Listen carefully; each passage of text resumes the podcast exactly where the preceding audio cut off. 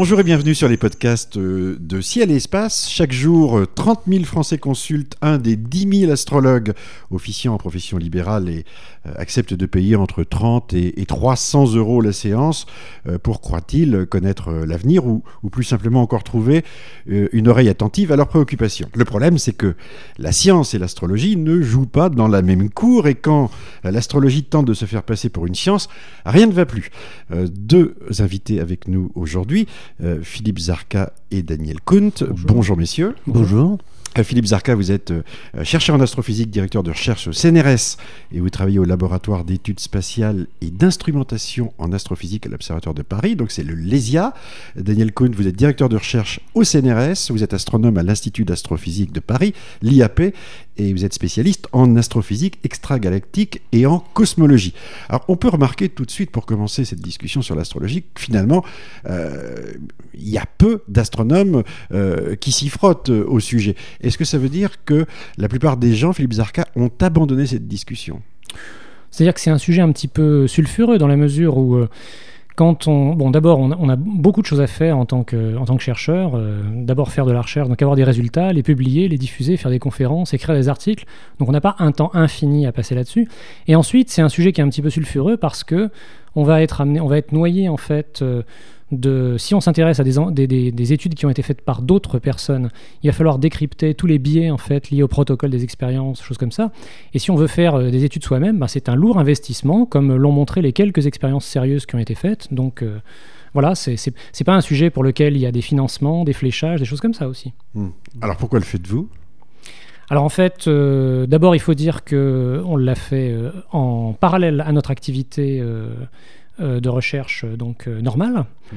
Et ensuite, c'était par intérêt intellectuel, par intérêt épistémologique, pour essayer de savoir qu'est-ce qu'il y avait derrière, quelles questions profondes ça soulevait. Pour moi, c'est pas tant une croisade du tout contre l'astrologie que le fait de se poser la question finalement est-ce que c'est une science? Qu'est-ce qu'une science? Qu'est-ce qui différencie l'astrologie d'une science finalement?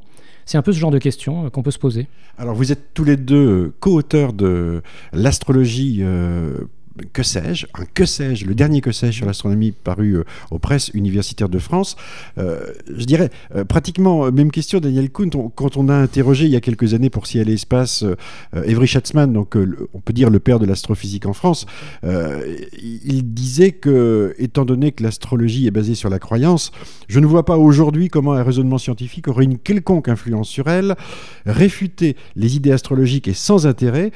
tenter de raisonner les astrologues avec de raisonner avec les astrologues reviendrait, selon le terme de Paul Couder, à boxer un oreiller de plume. Vous êtes d'accord avec ça? Oui, je suis tout à fait d'accord, mais même Evry Chassman n'a pas été le dernier à, pourfendre certaines croyances comme celle de l'astrologie, justement, mais tout en, tout en reconnaissant que l'exercice est très difficile.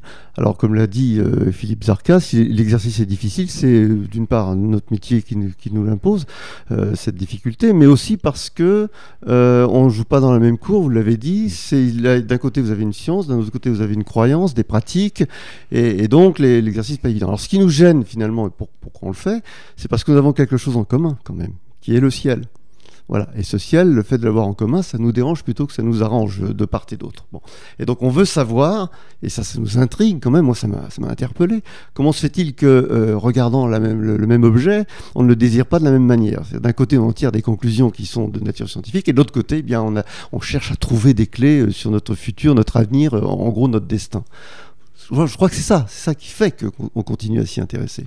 Le ciel des astronomes est-il le même que le ciel des astrologues? Parlez-vous de la même chose? On parle absolument pas de la même chose, non, c'est vrai. C'est vrai que c'est très très différent.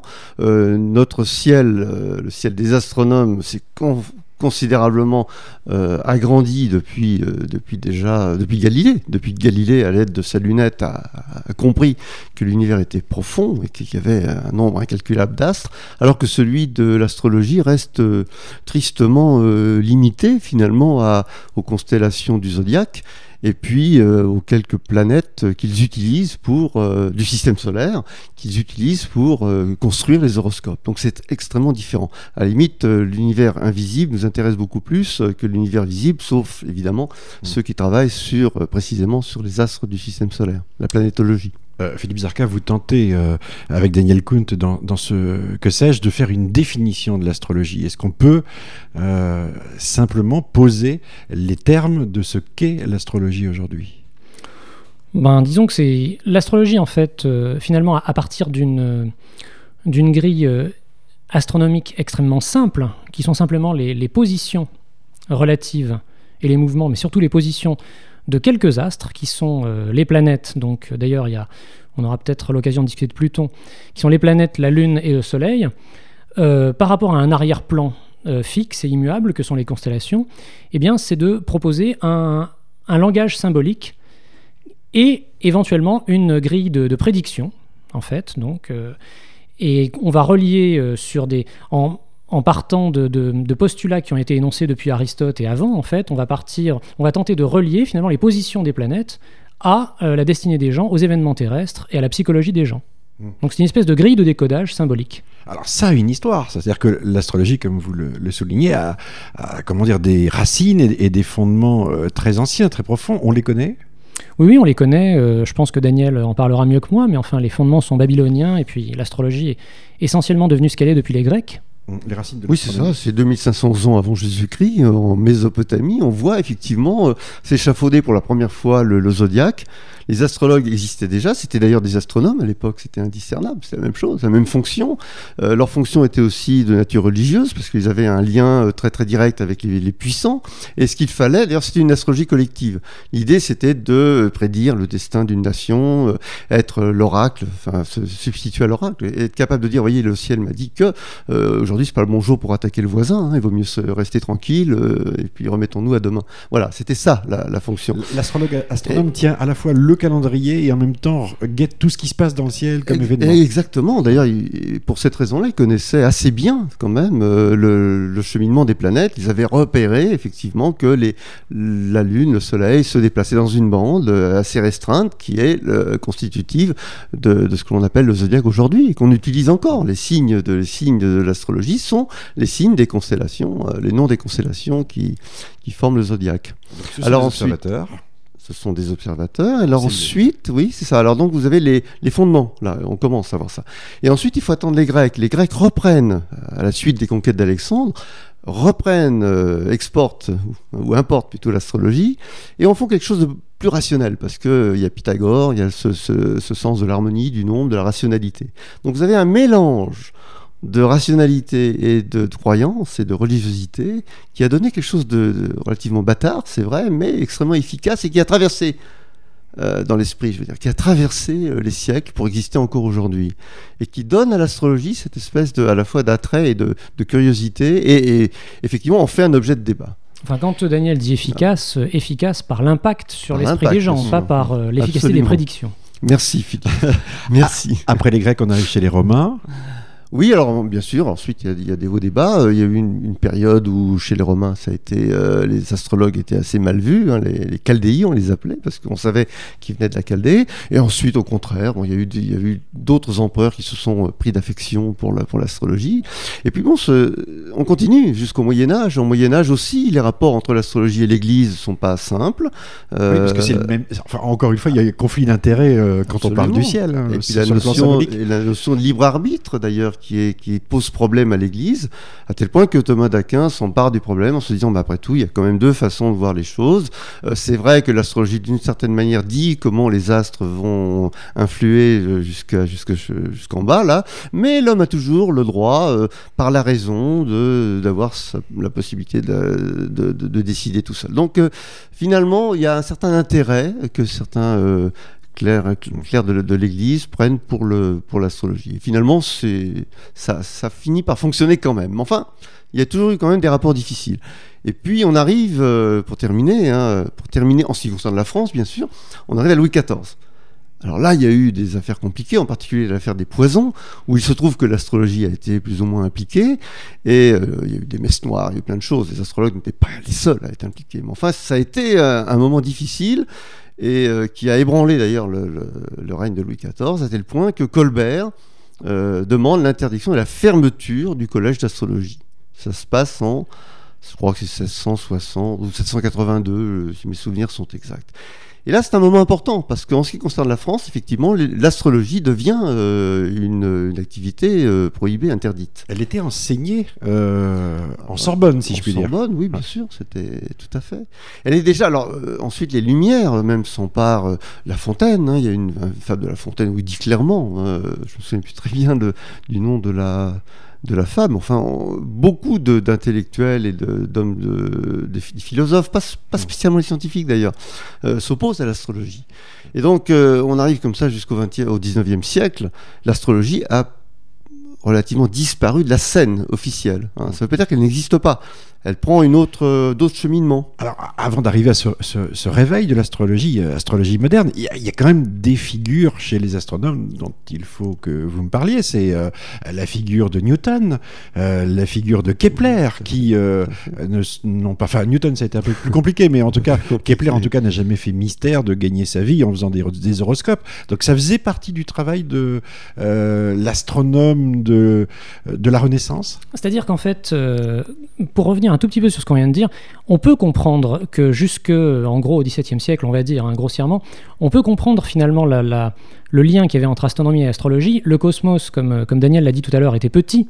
Il se limitait au système solaire et à un fond d'étoiles fixes. Mmh. Il y avait des liens euh, clairs entre, par exemple, les mouvements de la Lune et les marées, donc entre certains phénomènes célestes et certains phénomènes terrestres. Et donc, on pouvait disons, extrapoler un petit peu euh, ces phénomènes en se disant que finalement il y aura aussi des liens sur les activités humaines.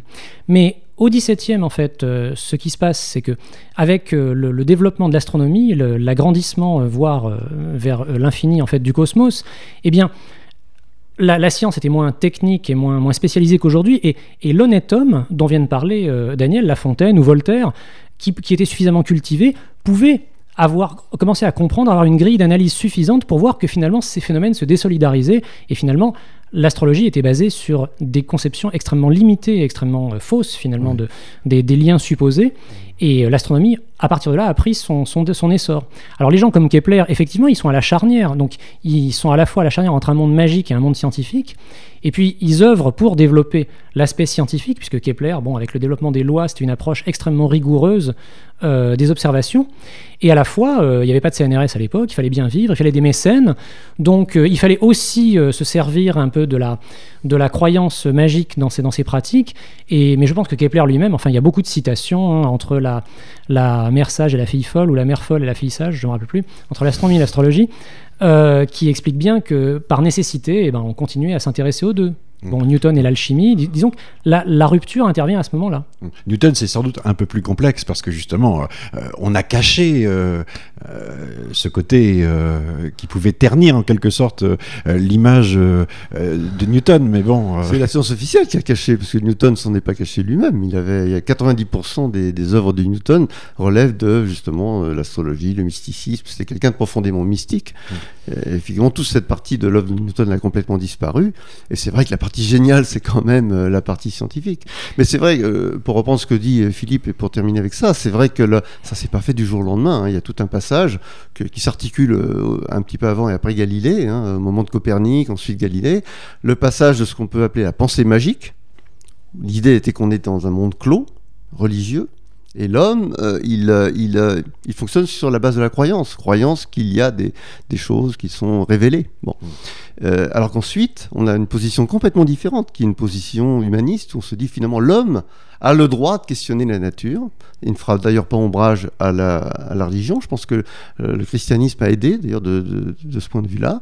Et, et, donc, il va partir à l'aventure de la connaissance. Et là, ça lui donne une position très différente, beaucoup plus agressive, beaucoup plus indépendante. Et c'est là qu'on voit les lumières. Et bon, mais ça se fait en même temps. Cette période est évidemment compliquée. Qu'est-ce qui gênait le plus les lumières? C'est ce déterminisme, l'idée que euh, finalement, quelque part, l'astrologie considérait que le destin de l'homme était prédéterminé, inscrit dans les étoiles et qu'il n'était pas maître de son destin oui, je pense que je pense que les Lumières vont euh, effectivement se détacher d'une partie de la religion. D'ailleurs, ça ne veut pas dire qu'ils sont tous athées. Hein, c'est pas le problème. Le problème, c'est de se dire l'homme doit exister en tant que tel. C'est l'esprit de la Renaissance qui souffle et qui est repris par les Lumières. Et je pense que c'est ça qui qui gêne euh, à ce moment-là. Alors, pour boucler euh, cette histoire, arriver à, à la période contemporaine, euh, finalement, cette astrologie, comme vous l'expliquiez, supprimée en enseignement par Colbert en France, ressurgit au début du XXe siècle. Est-ce que c'est la presse, les gazettes, le- qui, qui fait, qui fait remonter et ressurgir et, et donne cette vague nouvelle et extraordinaire Bon, que- elle ne disparaît pas aujourd'hui Oui, oui, elle disparaît pas l'astrologie pour autant. C'est pas parce que vous supprimez le, bon, L'enseignement vous supprimez le, le- le liquide que la soif n'existe plus. hein. Bon, donc euh, il y a des gens qui ont ce besoin-là. Ils ont besoin de savoir euh, parce que la- les astrologues bah, se proposaient de dire à quelqu'un euh, voilà ce qui va se passer demain, faites ceci, faites cela. Bon, les gens ont besoin. On va peut-être en reparler. Pourquoi les gens ont toujours encore aujourd'hui besoin qu'on leur raconte des, choses sur leur devenir? Bien, donc ce besoin existant encore, euh, les gens qui ne se tournent pas immédiatement vers la religion ont besoin de ça. Alors, euh, ça il y a effectivement des feuilles qui circulent. Il y a les almanachs, il y a les colporteurs. Et donc ça circule en- au 19e euh, jusqu'au 20e siècle. Il y a quand même la- l'astrologie officielle n'existe plus, mais pour autant, et d'ailleurs d'une manière qui ne peut plus être contrôlée. Bon, c'est un danger euh, différent, hein, parce que ça, ça devient vraiment une science occulte, si je puis dire. Science. Mais en fait, je pense qu'on y reviendra. Et, et euh, finalement, la, la- la réponse à la, aux besoins d'astrologie en fait des gens. Je crois qu'il y a eu des études de sociologues, de psychologues. Oui. Enfin, c'est maintenant. Je pense qu'on comprend ça relativement bien. Bon. Euh, l'homme, peut-être l'homme moderne plus que, l'homme du siècle dernier, est, est angoissé par euh, beaucoup de choses, dont en particulier euh, l'avenir de, l'espèce, la technoscience, les dangers que font courir les développements de la science à la société, enfin plein de choses. Et cette angoisse, bon, ben, il faut essayer de, vivre avec. Alors, on peut faire appel, par exemple, à des, à des psychologues ou à des psychiatres, mais dans ces cas-là, ou à des psychanalystes. Dans ces cas-là, en fait, on est amené à essayer de trouver les ressources pour finalement lutter contre cette angoisse à l'intérieur de soi-même. C'est ce qu'essayent de faire en fait les psychologues. Ben, les astrologues, en fait, on euh, propose quelque chose d'extrêmement confortable. C'est un déterminisme qui, euh, enfin un déterminisme euh, planétaire en fait, qui leur permet d'asseoir leurs euh, propositions psychologiques en se fondant sur quelque chose de prétendument objectif, qui sont les positions des planètes. Et à ce moment-là, évidemment, c'est beaucoup plus facile, si on est prêt à accepter ce discours, eh ben, c'est beaucoup plus euh, facile, disons, de, vivre en se fondant là-dessus, euh, de mettre ces actes en adéquation avec les prédictions astrologiques, et effectivement, c'est plus confortable psychologiquement. En plus, bon, c'est assez globalisant et ça relie l'homme au cosmos.